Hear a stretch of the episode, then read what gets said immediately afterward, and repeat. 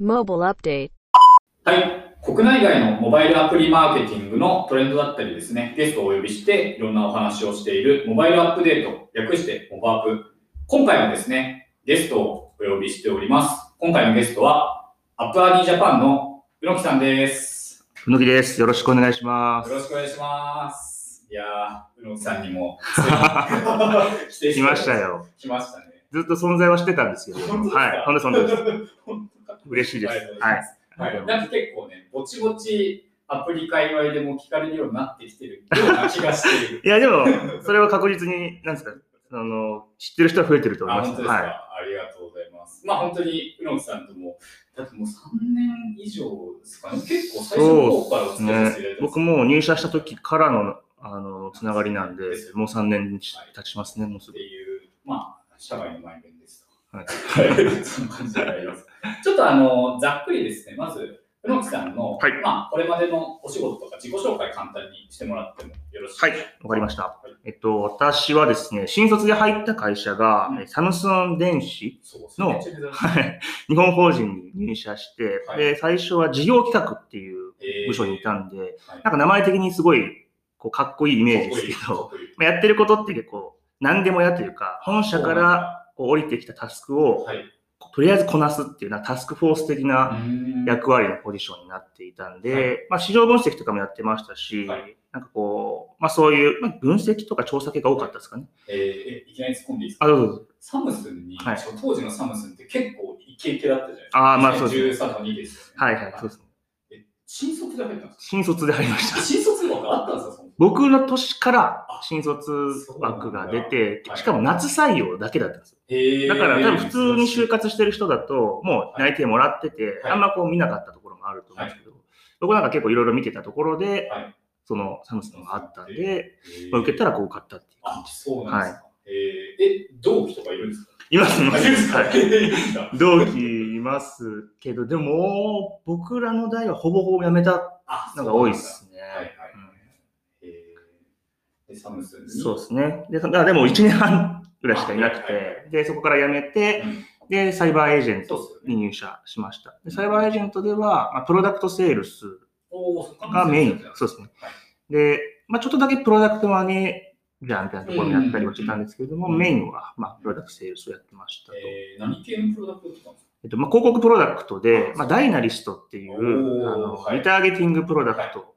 まあ、なんで、ある意味はい、リプロさんの、なんだろうな、既存顧客、既存ユーザーに対するプッシュ通知っていうところの、まあ、僕らアドでそれをアプローチするタイプだったんはいリエンで、ゲージメント市場。そうですそうですはいはいまあ、競合にもなり、広く言うと競合にもなり得るところだったりはしたかな。まあ、そこにいまして、で、そうですね、3年前、2017年の11月に転職。はいなんで、本当もうちょうど3年ぐらい経ちますね。そうですよで、ね。今、アップアーにいて、うんえーはい。アップアーにでもそういう最初はアカウントマネージャーっていう既存顧客向けの営業をやってたんですけど、はい。今は新規営業うん、土新規の営業をやっているというようなキャリアですね。えーえ、ちなみにそのサムスンから CA、はい。CA からアップアニだとなんかこう、なんでそれぞれ転職しようと思ったんですか？ああ、なるほど。うん。サムスンの時は、もうあの、感覚がバグりすぎてるというか、ういうこと？あの、これまあ、まあ、昔、過去そうだったっていう話なんで、はい今どうかわかんないですけど、はい僕らはもう、はい、新卒からコーポレートカード持ってたんですよ。えー、強っ。はい。ブリブリゴールドの。え ーサムスンのロゴが入ってる。めちゃめちゃかっこいいな、これ、みたいな。で、なんかまあ、ある、そある程度そう、それ、なんか合コン行って見せびらかすみたいな。う。はいまあ、やったかやってないかでってやったんですけど、はいまあなんか割とこう、うーん、日本国内うで、んとりあえずこう認知だったりとか、うん。もうシェアを奪いに行くっていうところが、はい。当時のサムスンの課題ではあったんで。なんですごくこう、利益どうこうとかっていうよりは、とりあえずまあ売れれば何でもいいみたいなところ。はい、ですし、え。なんかかつまあ、ああいう端末メーカーとかだとなんか一営業が何かできる領域ってすごく少なかったりするんですよね。結局そのサムスンの偉い人が出てきて、うん。で、まあ、キャリアの偉い人と会って、そうですよね。じゃあ今期は、はい、何百万台下ろします。っていうだけの話だったりするんで、はい。だから自分個人がこうどれぐらいじゃあ売り上げだったり利益に貢献しているのかっていう感覚がすごくなかったんですね。なるほど、なるほど、そういうのを若いうちからやっぱ経験したいなっていうのがあったので、やっぱいわゆるこう新あの営業っていうスキルだったり経験を身につけたい。かつ、まあやっぱ業界的にも盛り上がってるところに行きたいっていうのはい。で、サイバーに入ったっていうところが、まあそこのポイントではあったんですけど、まあ、サイバーからアップアーニングにっていうと、うん。逆にサイバー時代は結構相対するお客さんがうん。ずっと同じだったんですよね。ああ、そうなんそうですか。そう。なんで僕で言うと、プロダクトセールスなんで、広告代理店さんがお客さんだったんですよ。そうそう。サイバーエージェントがサイバーエージェント以外のはい。代理店さんに売るっていう、はい結構特殊だったんですけどでまあ、そういった方々とずっとお仕事してて、まあ、すごくこの楽しくて面白かったんですけども、まあ、結局、今自分が社内で受けてる評価も、社外から受けてる評価もうん、結局なずっと変わらないまあ環境の中だけだったんで、これってちょっとこう、まあ、もったいないという。か、うん。もっとこう外圧にさらされそうそうそうそう。は いそれもありましたし、まあ、いろんな業界の方と仕事をしたいっていうところもあったんで、なるほど。まあ、それゆえにこう、アップワンに転職したっていうえー。はいなんか、やっぱ最初が新卒会社じゃないですか。はい。だから、外資自体にはそんなに抵抗がなかった。まあ、そうですまね。はい。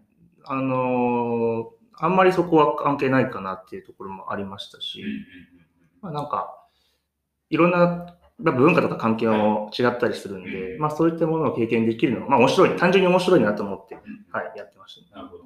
なんかこう、3社目にして、まあ、外資かつスタートアップじゃないですか。もうこの話は後でもしないんですけど、はい。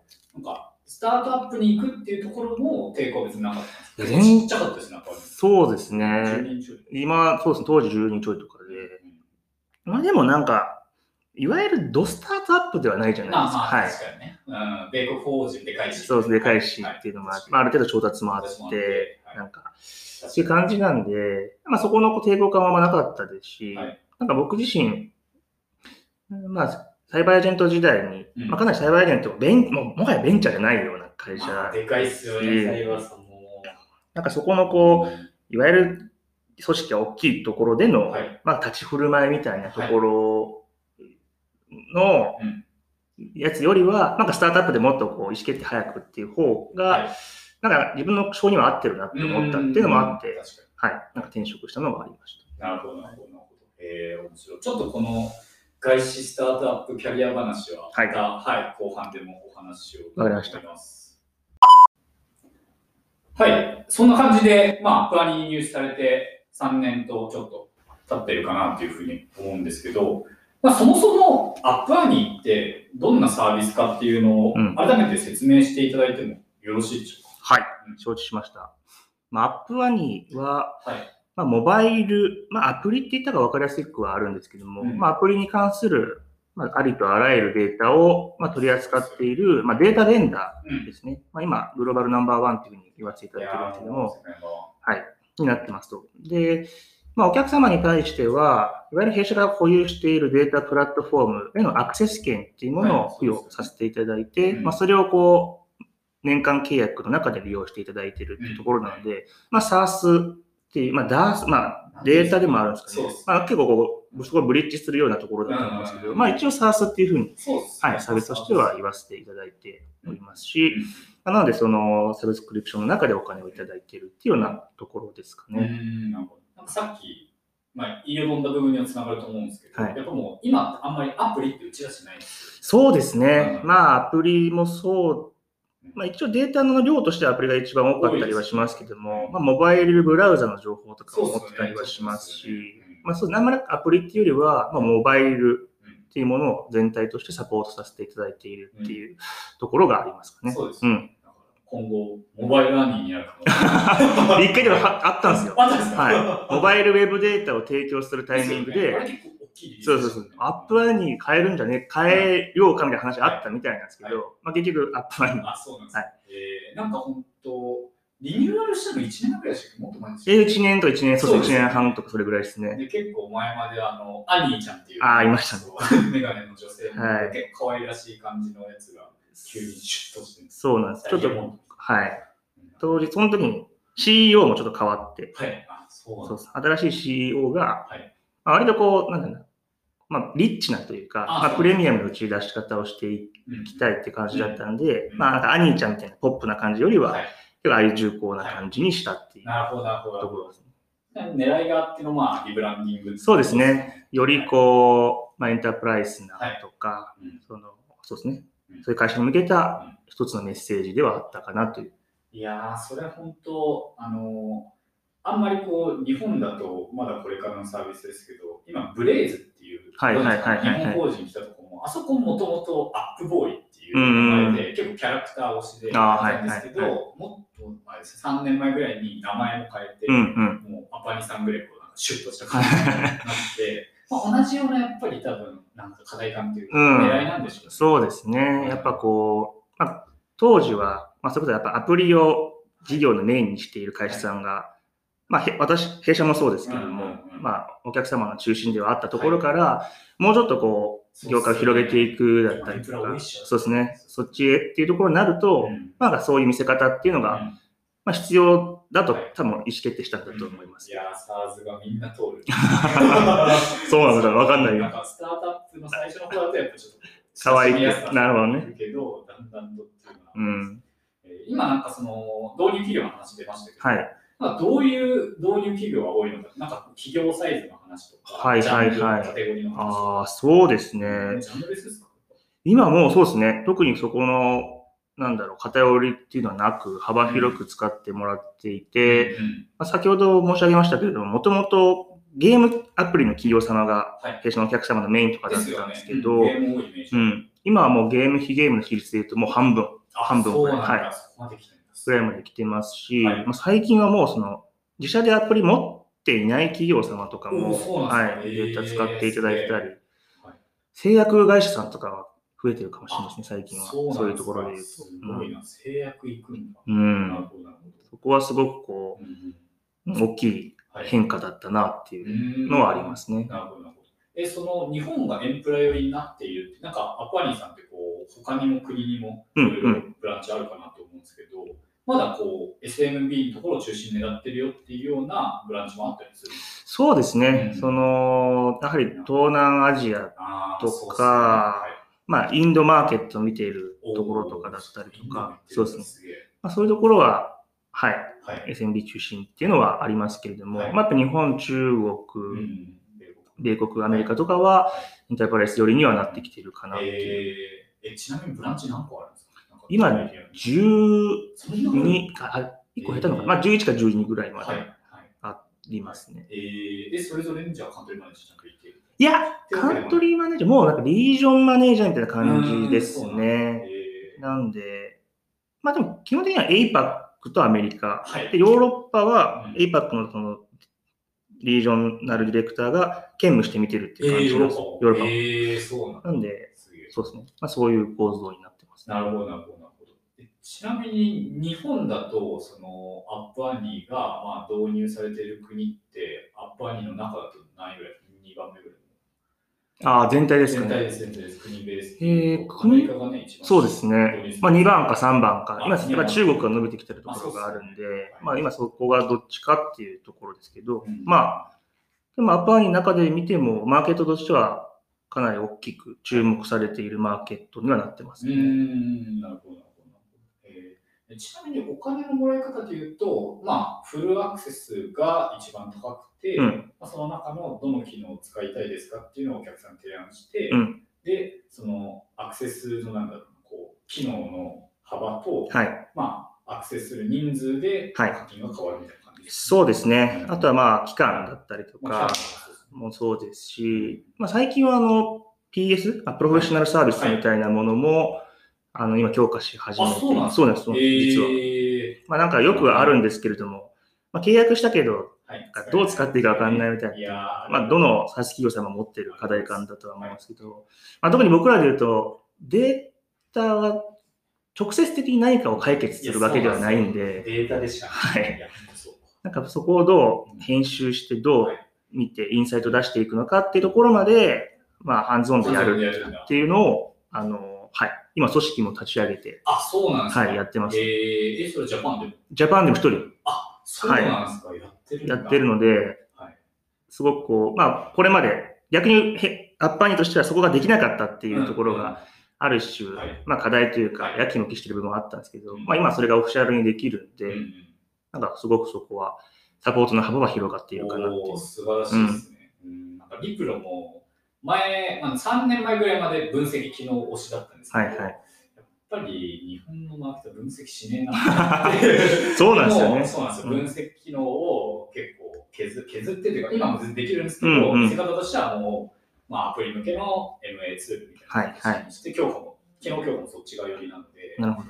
まあ、やっぱデータはデータでしかないよ。うん、いや、本当そうです。これはもうデータを扱ってる会社からするとうん感じますよね、ですそこはい。えーちょっとその機能がとにかくたくさんあるじゃないですか。はいそうですまあ、当社もね、K センサーも契約をさせていただいて2年ぐらいも経ってはい。はい、と思うんですけれども、なんか、あくまで僕らだと、どうしても、まあ、お客さんに提案に行くときに、まあ、どれぐらいの MA があるかとか、うんうんうん君に談合数どれぐらいかとか、まあ、僕、エースのセールスもやってるうんんで、うん今、流入取れてるキーワードこんぐらいだよね。うんうんうん。そういうところしか見てなかったりするんですけれども、はい本当にこう、さっき言ってた製薬会社さんとか、はいはい。まあ、ゲーム企業とか、はいまあ、本当にね、コンサルシンクタンクとうんうんうんかっていうのを使ってると思うんですけど、なんか、それぞれのこう、提案先のプレイヤーごとにどういう使われ方をうんうん。してるのかとか、してほしい、提案してるのかっていうのをうんうん。聞きたいです。あ、なるほどですね。うん。なんかまあ、それこそ広告代理店さんとかは、まあ先ほどおっしゃっていただいているように、まあうん。提案、お客様で提案する前の、うん。まあマーケットリサーチだったりとかうん。まあそこのトレンド把握みたいなところだったりとか、うん。あとは弊社広告機能とかも結構多く取り入れたりするんで、最近結構強化緩くないですか？そうですね。かなりそこはニーズとしてはやっぱ強かったりするんですで、ね。はい。まあクリエイティブ何使ってるのとか、はいどういうネットワーク使ってる、どういう配信面に出してるのってところとかは。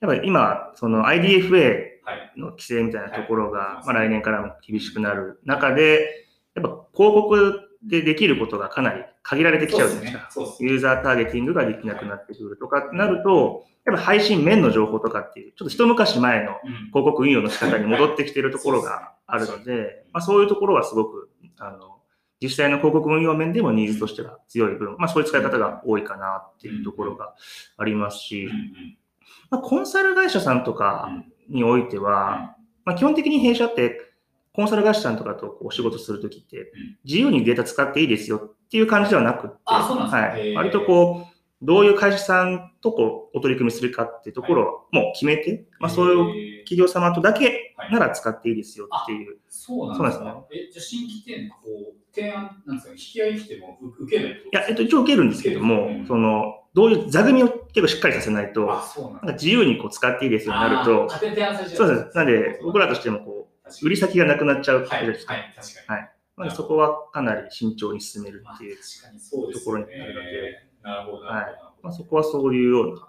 座組をしっかり決めて使っていただくっていう感じで、うんまあ、事業会社さんでいうと、本当様々にはなってて。うん。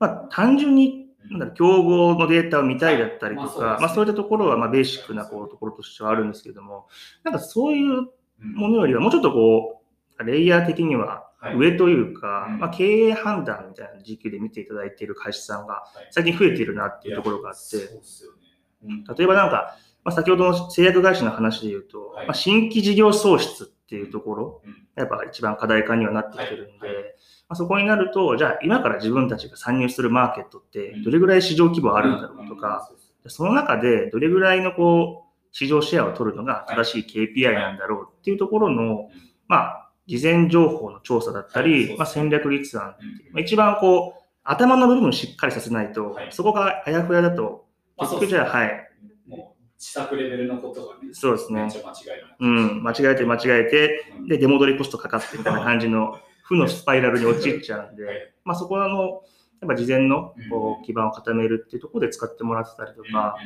あとなんかパートナー選定っていう軸とかは最近また多いかもしれなないです。るほど、そういうユースケースはい。はい。IP ホルダーの方々、まはい。あ出版社さんとかアニメとかうん、そういう会社さんが、まあ自分たちの IP をどう展開、はい。二次利用として展開していくかっていうところを結構課題感として持ってる会社さん多いんで、そういう会社さんとかはえ、ー。じゃあどういうパートナーと組むとはい、どういうアウトプットができるんだろううん。みたいなところを、弊社データから、はい、見ていただいているって。えー、そうなんだ。え、例えばじゃあキャラグッズを持ってるうん。会社のお話する、まあ、ビズデブみたいな方が、はい。こう例えばメディアアプリとと、を調べて、はい。なんかどういうところだったら、はい。なんか動画作れそうかとか、そうですね。そうですよね。そうですね。まあ、ゲームとかが一番わかりやすかったりっていうのはあるんですけれども、はい。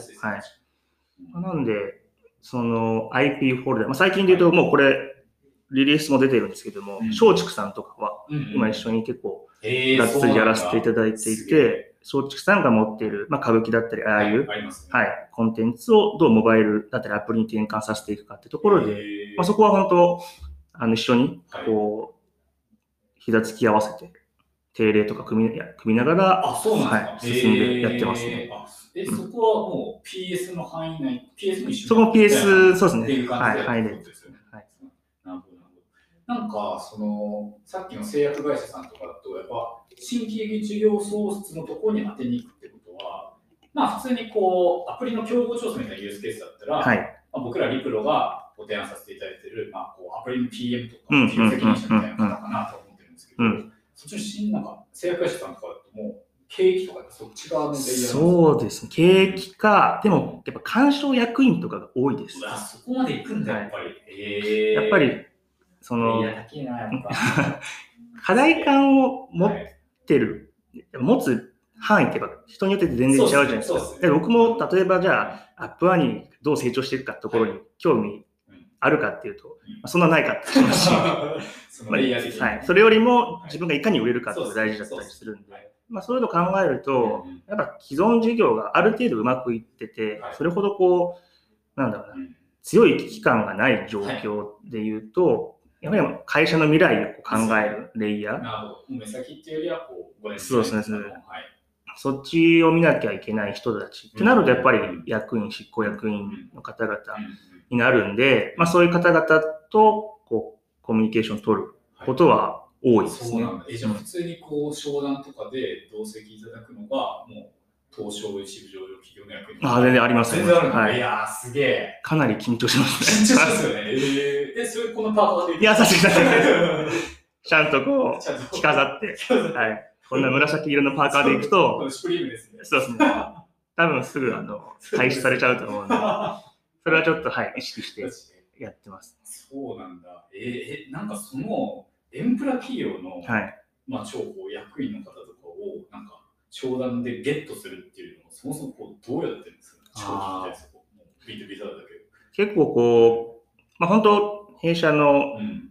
まあ、インサイドセールスのメンバーが、またダイレクトでメールだったりとか、はいはいまあ、あの、コールドコール、まあ、電話で、うあの、代表電話から秘書つないでもらったっていうパターンもありますし、はいまあ、本当はまあ、僕みたいなフィールドセールスもやらなきゃいけなかったりするんですけれども、まあそういうのは、やっぱアプローチとしてはやってたりとあか、そうなんだ。はい。じゃあもう本当に、もういわゆる ABM 的にターゲットのリストを決めて、そうですね。もうインサイドの段階からかなり個別でそうですね。してるって感じですよね。はい、とか、ね。まあなんか、うん。結構売り方の方法にもつながるんですけど、はい。まあなんか、僕はチャンピオンって言い方してるんですけども、はい。はい。もう向井先生そうですねはい。まあメディックの中で言われて、まあ、チャンピオン、うん。チャンピオンさえいれば、ディールってまあ、すごく簡単に決まったりするんで、やっぱチャンピオンをいかにその作るかというかうん、見つけるか。うん。まあ、それ次第では多分チャンピオンがもうそのまま役に連れてきてもらったりとかっていうのがあるんで。ま、あ、そうっすよね。はいまあその2パターンが多いかもしれない。チャンピオンか、はい。ダイレクトかっていう。はい。うん、ですし、まあ、想像するに、チャンピオンイコール役員っていうパターンもなんかそんなに多くないんじゃないまあそうですね。そうですようん。ね。それこう、まるまる事業責任者そうですね。のどうなんですか？役員直下。いうのも出世頭みたいなそうですね。さすがにその、まあ、企業サイズによっては、はい。まあ役員の方にってパターンもありますけど、はい。やっぱ大きくなると、はい。まあ、その分、ね、見る領域も増えるので、そうでねまあ、こう一つに対してっていうのは多くないかもですね。それでも相当偉い方とかと考えやってるんです。あとなんかさっき提案の時に、まあ要はこう、新規事業創出はい、どはい。こにマーケットがあるか、マーケットの規模どれぐらいかみたいなのを、まあ、調べるために、はいアッパーニーをこはいう契約するっていうようなお話だったかと思うんですけど、はいなんかそこでコンペになるのって、こう普通にコンサルとかじゃないですか。そのハウとして、はい。コンサルで比較検討を事業会社さんとかは、なんかしそう、コンサルとか、まあ、リサーチファンああ、ありますね。はい。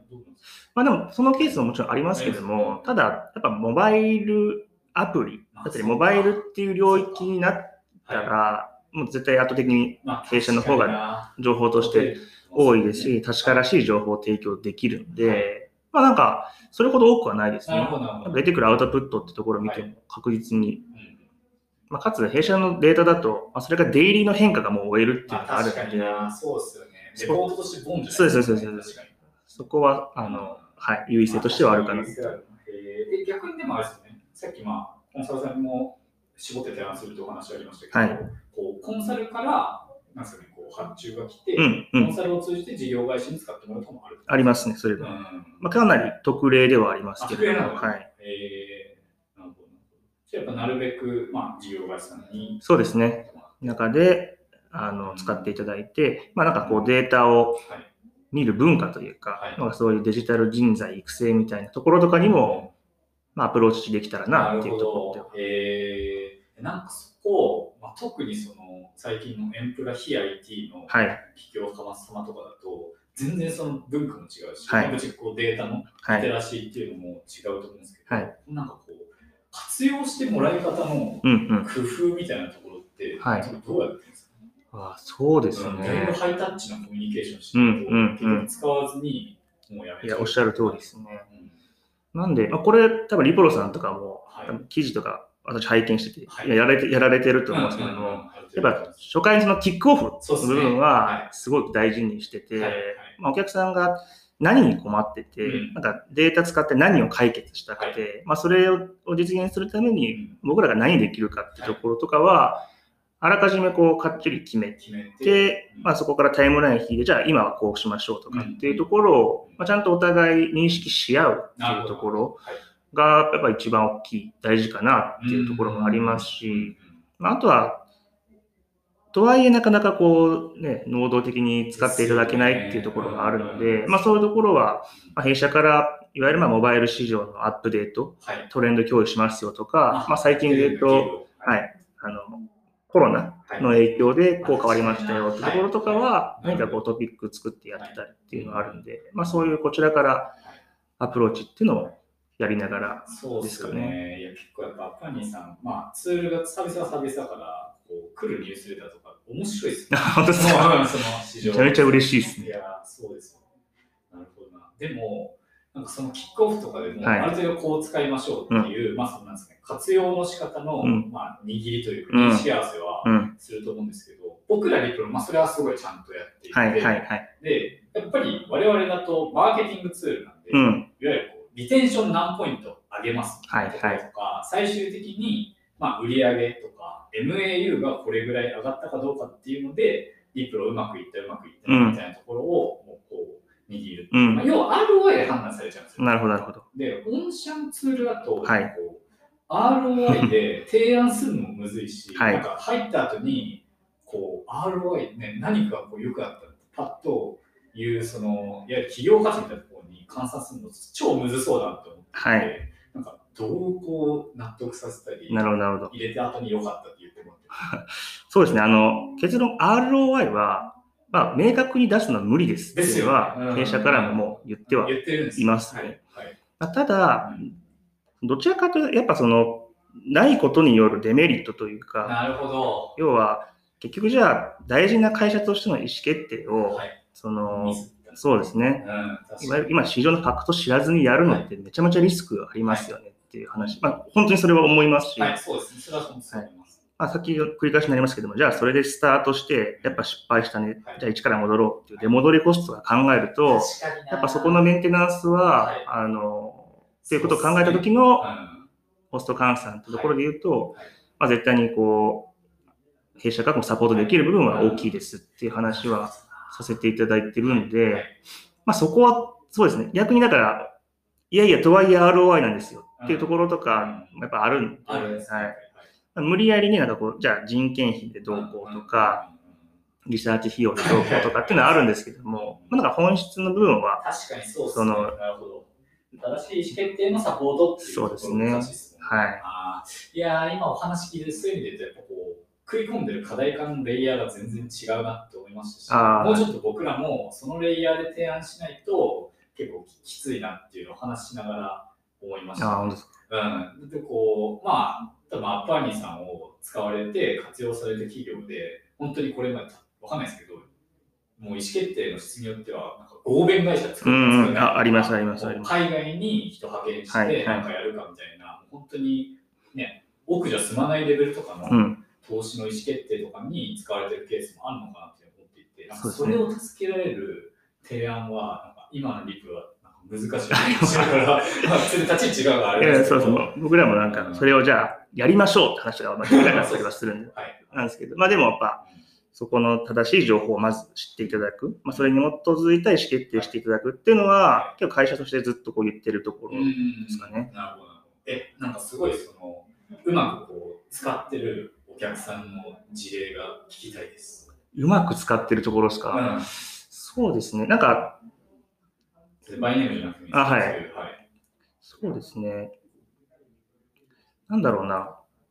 だから今日ちょっと抽象的になっちゃうんですけどなんか仮説の検証目的で使っている会社さんは、うんなんかうまくいってるなってケースが多くて、はい、なんか僕らのデータから何か導き、そこそこから何か導き出そうっていうのっはて、かなりこう、量も多い。どっから見ているのか分かんないですし、はい。まあ正直それってすごく効率が悪いんそうでそうですね、溺れちゃうっていうところがあるんで、自分たちが持ってる仮説、まあ、それが例えばマーケティング施策かもそうですし、うん。開発でもそうですし、まあ、はたまたもうちょっと大きい、その合弁だったりとか、事業連携とかもそうですし、でそれを考えたときに、あじゃあ今、こうすればうまくいくと思ってるけど、実際どうなんだろうっていうのを見て、あじゃあ実際はこうだから、もうちょっとこういうふうに舵切り直した方がいいよねっていう、まあ、仮説の検証っていうところが前提にあるデータの使い方をしているところとかは、もうあの、まあ、満足度も高い。そうですよね。ですねそうですよね。結局自分たちの知りたい情報が、こういうのがあったら、多分この仮説をいいか悪いか判断できるっていうのがあって、